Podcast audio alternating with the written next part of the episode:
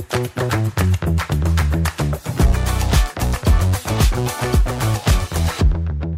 Sejam bem-vindos. A chamada transição energética já não é uma opção, tornou-se uma necessidade para travar as alterações climáticas. E dentro da transição energética, a chamada mobilidade sustentável assume uma importância central.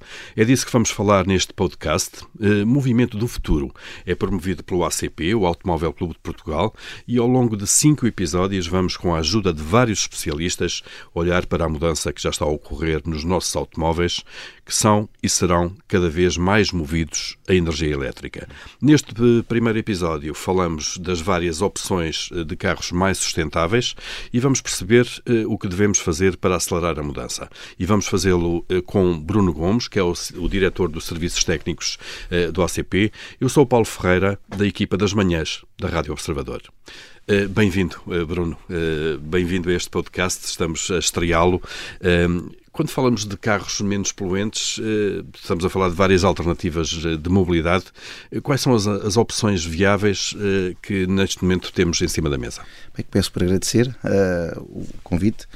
Temos uh, várias tecnologias, uh, tecnologia híbrida, a tecnologia a gás, mas neste momento a tecnologia dominante será a mobilidade elétrica.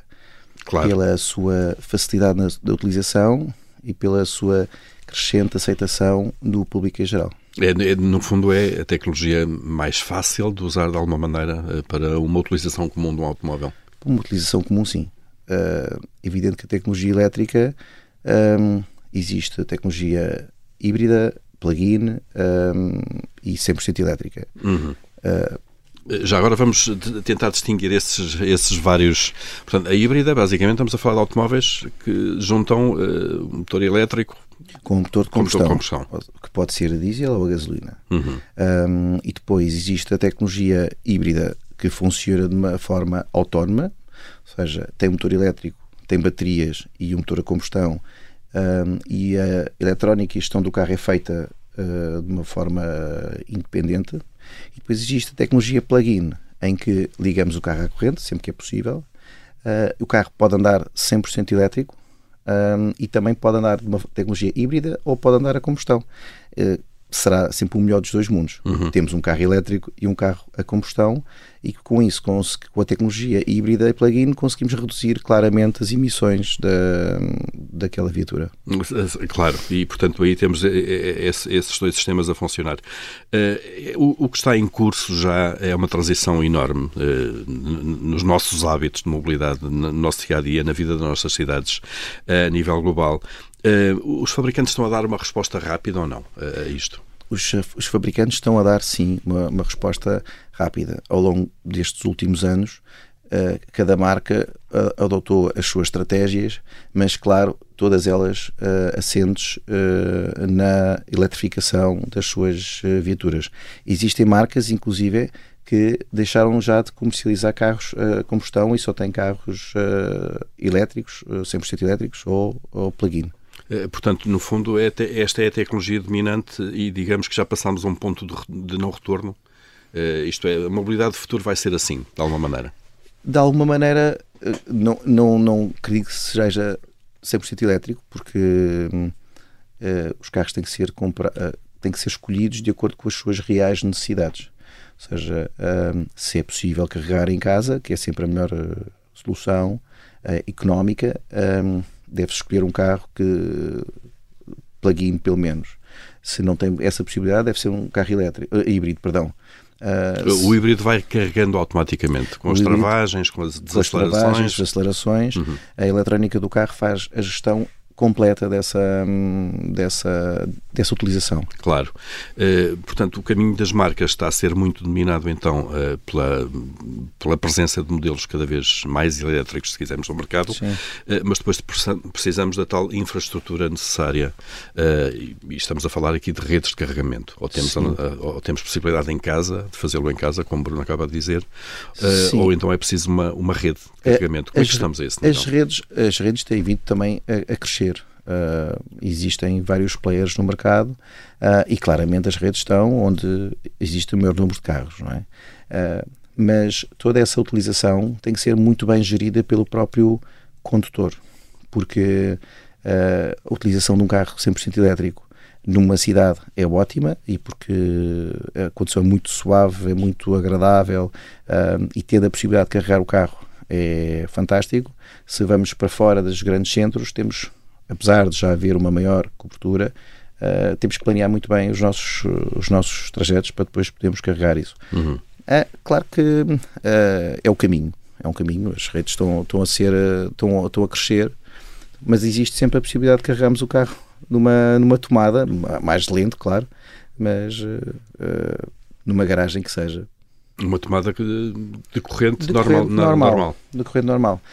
Os carros estão preparados para se carregar 3,2 kW, mínimo, 7.4, um, para termos mais ou menos uma noção, uh, 3,2 são 3 ferros de Ingmar, ou seja, numa, numa casa uhum. nós conseguimos ligar 3 ferros de Ingmar, claro. conseguimos ligar um carro o, o que difere aqui são os tempos de carregamento e a capacidade de receber energia da viatura. Ou seja, se carregamos a 3.2, com certeza que temos muito mais tempo para carregar a, a viatura. É por isso que se recomenda que carregue à noite com um tarifário biorário e aí 8 claro. horas carregamos uma bateria, 8 ou 9 horas carregamos uma bateria. Mas claro. depende do carro, depende da bateria, depende de tudo. Claro. O Bruno há pouco estava a dizer que na utilização citadina eh, as vantagens de um carro elétrico são, são muitas, eh, tal como são suave. Eh, quando temos que nos deslocar, fazer deslocações mais, mais longas, exige de facto esse planeamento por causa da rede e também por causa da, da, da, da autonomia da bateria. Estamos a, a, qual é o estado da arte neste momento em termos de autonomia de baterias? As baterias a tecnologia das baterias tem vindo a evoluir uh, muito significativamente. Uh, os carros elétricos primeiros tinham 100, 120 km de autonomia, neste momento já vamos com 300, 400, até 500 km de autonomia. Uh, e existem carros com capacidade superior. Mas é evidente que tudo isso tem que ser um, tido em conta vários fatores. Ou seja, a, a autonomia baixa consoante a temperatura. Se nós estivermos em, em países com temperaturas negativas, eh, pode baixar até 30% desse valor. Uh, por isso, tudo isto são, são fatores novos que o próprio consumidor tem que estar uh, consciente que Afetam, desta nova claro. forma de mobilidade. Claro, e daí ser também muito importante eh, a informação e o esclarecimento sobre, sobre este assunto. Uh, o que é que pode ser feito para acelerar a transição? Estamos, a indústria está a fazer o seu caminho, as entidades públicas, de alguma maneira, a otimizar as redes hum. também. O, o, que, o que é que pode, pode, pode acelerar esta transição? É uma questão de sensibilização da, da população, e isso sim, as pessoas estão muito mais disponíveis e receptivas para esta transição uh, por questões ambientais. Uh, claramente, voltamos ao incentivo ao abate, porque é, é algo que uh, não, não, está. No fundo, para acelerar a substituição de automóveis Exatamente, antigos, ou seja, antigos, claro. mais poluentes, menos seguros para, para, para acelerar isso e os benefícios fiscais que, que, claramente ajudam a que essa transição seja feita de uma forma mais sustentável. Uhum. Neste momento, eh, se não é que temos em cima da mesa o ano 2035 para acabar com a comercialização eh, de veículos eh, a combustão que emitam dióxido de carbono, acha que esta data é realista? Estamos a pouco mais, estamos a 12, 12 anos, a pouco mais de 10 anos. Acho demasiado otimista. Acho que um, porque repare, nós temos um parque circulante no, mundo, não é? Uh, a combustão. E nós não vamos deitá-los todos, uh, não vamos mudá-los de planeta, não é? Tu, um, e mesmo para novos carros, um, novos, novos veículos, essa transição tem que ser feita de uma forma mais sustentável, uhum. porque os carros não vão desaparecer. Eu acho que não, eu acho que nós não vamos cumprir essa meta. Acho que é uma meta demasiado ambiciosa. Já existem muitas notícias que de fabricantes a, a, a, a pedirem a renegociação. Existem, o próprio governo já diz que se calhar não vamos atingir essa meta. Por isso, eu acho que é muito mais sensato assumir que foi, foram mais ambiciosos do que, do que a própria claro. realidade. E por vezes estas metas também são muito ambiciosas para colocar alguma pressão também eu acho que eh, sim. nos agentes do mercado. Eu acho que sim. Faz sentido para fazer, pôr a indústria a correr atrás, mas uh, também faz sentido, mesmo temos todos consciência que não são uh, facilmente atingíveis. Claro. Estamos a conversar com Bruno Gomes, diretor de Serviços Técnicos do ACP, e quase a terminar este primeiro uh, episódio deste novo podcast.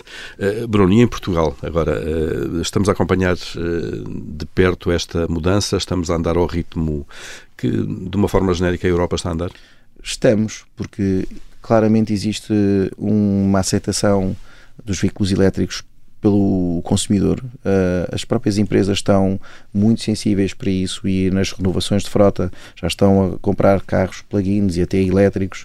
Um, e começa a ser algo que, que, se vê e os próprios números da ACAP uh, demonstram isso. Demonstram isso. Portanto, basicamente estamos perante um caminho uh, que não terá retorno. Isto é, o futuro da mobilidade, tanto quanto conseguimos perceber hoje com a tecnologia Sim. disponível, será elétrica. Eu acredito que estamos numa mudança. Se será 100% elétrico ou não, não sei, mas acredito que esta mudança está a acontecer e, e, e não vai voltar a ser uh, como era.